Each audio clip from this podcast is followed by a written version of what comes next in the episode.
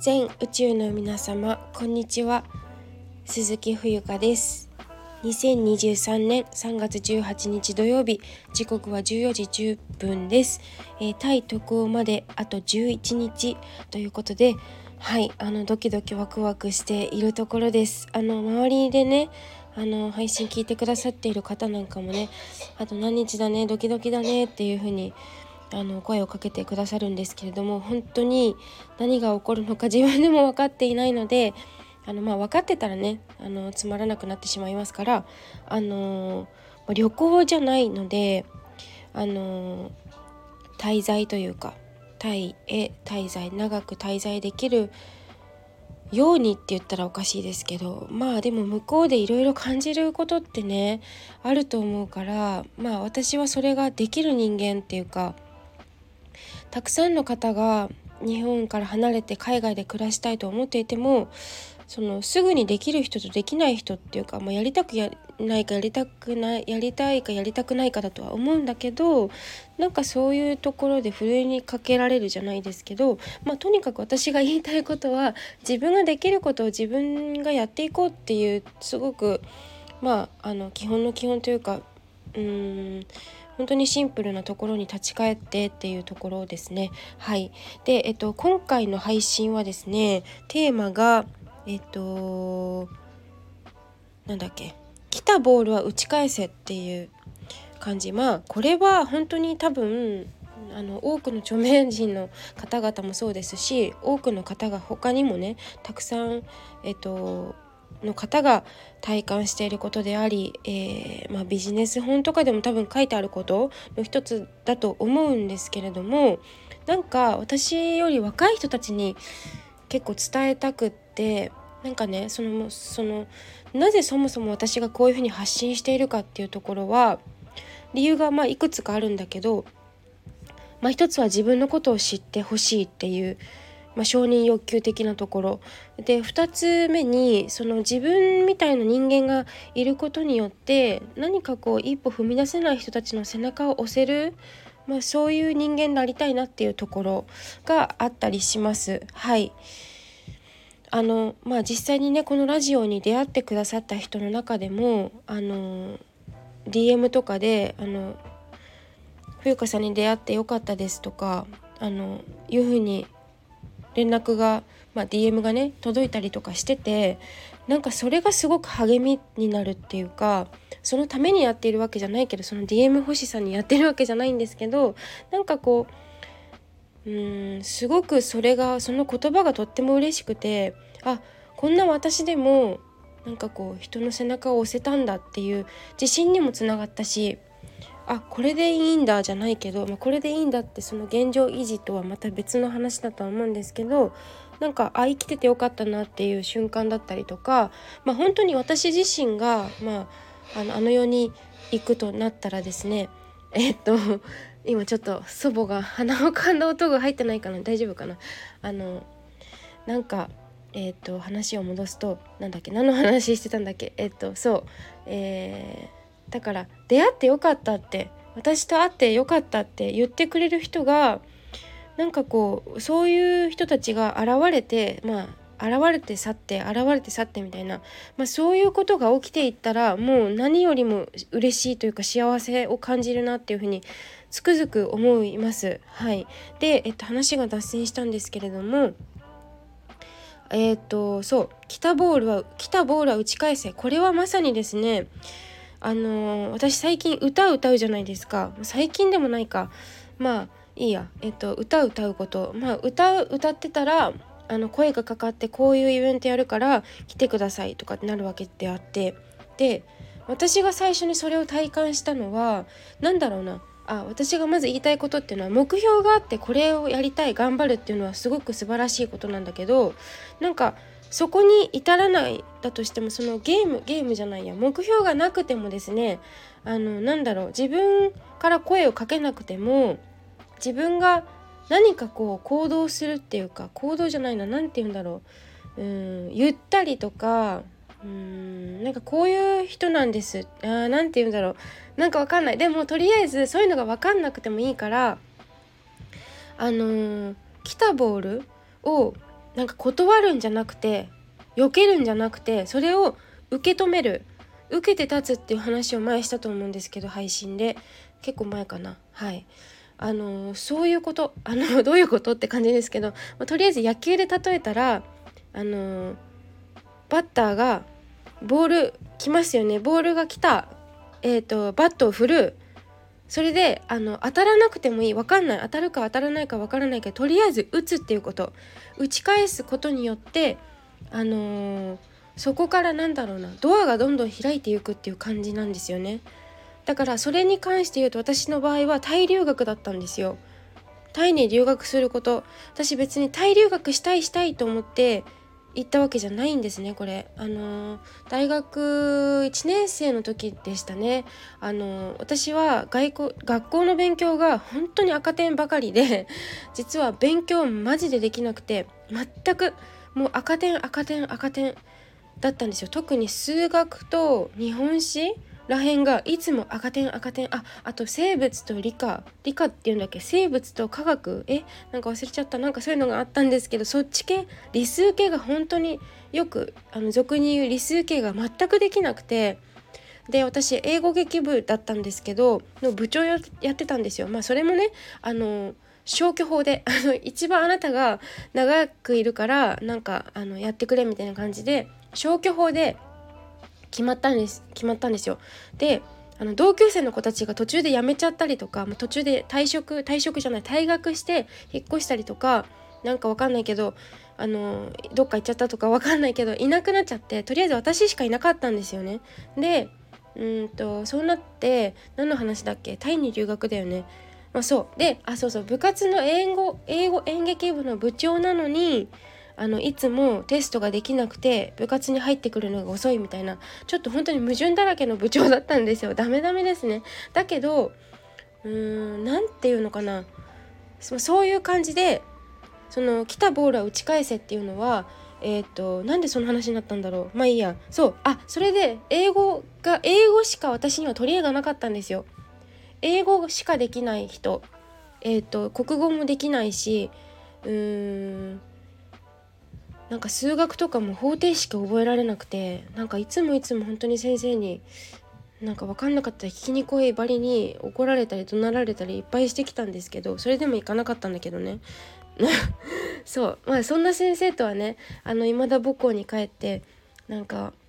冬川も全然なんかこいつダメだったみたいな感じで言われて今でもネタになってるんですけどまあそれくらいなんだろうな。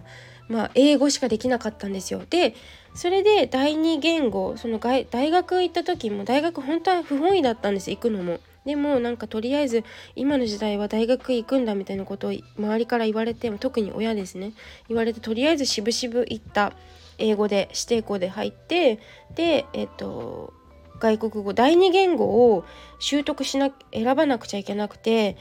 でとりあえずその中学高校ですごくたくさん友達ができたのが韓国人の友達だったんでじゃあ友達韓国人だし韓国語で会話できたらなんか楽しそうだなと思って選んだのが韓国語でした。で、えっと、大学の講義でね韓国語を勉強するんだけどまあつまんなくてその、えーとテーブルにテーブルじゃない机にかじりついて勉強することが本当に楽しくなくて何やってんだろうこれみたいな。韓国行っちゃった方が早いじゃんっていう風にずっと思ってたんですよ。でもなんか韓国に留学する気にはならなくて。ってことはタイタイじゃない。まだタイは出てこないんですけど。韓国私そんなに興味ないんじゃないかなと思ってきて。なんかカバンとかもさ韓国語でカバンだったりなんか似てるんですよね。まあそれは別にどっちでもいいんだけど。なんかうん韓国はもういいやって思っててなんか本当にだんだんだんだんテストのために頑張るようになっちゃったんですよ。で楽しくないって思ってた矢先にたまたま仲良くしていたあの大学の教授がいましてその人その先生もちょっと変態チックでちょっと変な人なんですけどなんかすごく面白くてドイツ語の観光の勉強をしながらそれが専門なんだけどタイにも行ってるみたいなちょっと本当におかしな先生だったんですね。あたおかな感じ。はい。でまあ私はそういうあたおかの人が結構好きっていうか面白いなと思うので先生によくあの遊びに先生のところに遊びに行ったりとかしてたんですよね。でそんなところであのその先生教授から冬香ちゃんとタイに姉妹校を作ったんだけどこれからはタイがすごく来るみたいなことをそれも10年くらい前の話ですけどあのこれからはタイが来るからなんかこうブームっていうのかな？来るから姉妹校を作ったんだよねって。だけどね誰もね作ったけど誰も言ってくんないんだよ。言ってくんねえかって言われてそれで私タイに行くことを決めたんです。即決。でしかも私もなんかこう落ちこぼれじゃないけどなんか仕方なしに目的もなく大学にいたんでうん、なんかアルバイトしてたけど時間があるからアルバイトしてただけでなんかアルバイトでくなんだろうなんかそこで何かを学びたいという意欲はあまりなかったんですよぶっちゃけ言うと。でもなんかタイってその時まあ今は多分かけ4ぐらいしないといけないんだけど物価が結構安くて今でもまあ安いは安いけどどんどん上がってますよね物価がね。うん経済発展もすごいし今日本が抜かれるところまで今来てますよ。うん、でえっとそれでタイに行くことを決めたんですよね。だから当時私タイ語今日常生活困らないレベルで喋れるんですけどまあ大体忘れちゃってるけどね。なんかねそのなんだろう。なんかタイ語を勉強してからとかタイのことよく頑張ってなんか本読んでから行きますとかじゃなくってもうその時いただいたご縁っていうのかな。かっこよく言うと。先生に誘われたから仲良さそうだし面白そうだからとりあえず行ってみようみたいな感じでとにかくアルバイト代で賄えるからその半年分半年間行ったんですけど半年の留学のお金は賄える。だから、えっと、私大学寮生活だったんで両親に手紙を書いてあのタイに留学行きたいのであの自分で生活費の方はあの出しますと。で足りない分はちょっとヘルプしてくださいみたいな。確かねそんなことを書いた記憶があります。あの便箋に書いて。うん、でそしたら両親がもうなんかすごく応援してくれてあの結構やりたいことやらせてもらえてたんでなんかなぜか大学だけはすごいイケイケってすごいあの無理くり生かされた感じがするんですけどでもそれはあの今となってはね必然だった。そこに行ってなかった。私タイとは出会ってなかったから。はい。でそこであのタイに行ったのが半年間。まあ実はその前にも実は2週間だけプーケットに行ってるんですけどその後に2年後1年半後ぐらいかな。で、えっと、タイのバンコクに留学することにしました。でなんかさ今こうやって振り返るとですよ私タイ留学目指して大学入ったわけじゃないじゃないですか。そこに私がタイに行くってことをしてたらまた多分違う人生だったと思うんですよ。でもなんかそのたまたまタイという国にそこで出会った。でタイに留学した。でなんか英語で通じると勝手に思ってたからなんか英語だけで言ったらタイ語を勉強した方がいい。生きるためにはタイ語を勉強しようってなって友達に教えてもらいながらタイ語を勉強していったんですよ。そしたらもうみるみるうちに半年で習得してしまってですね。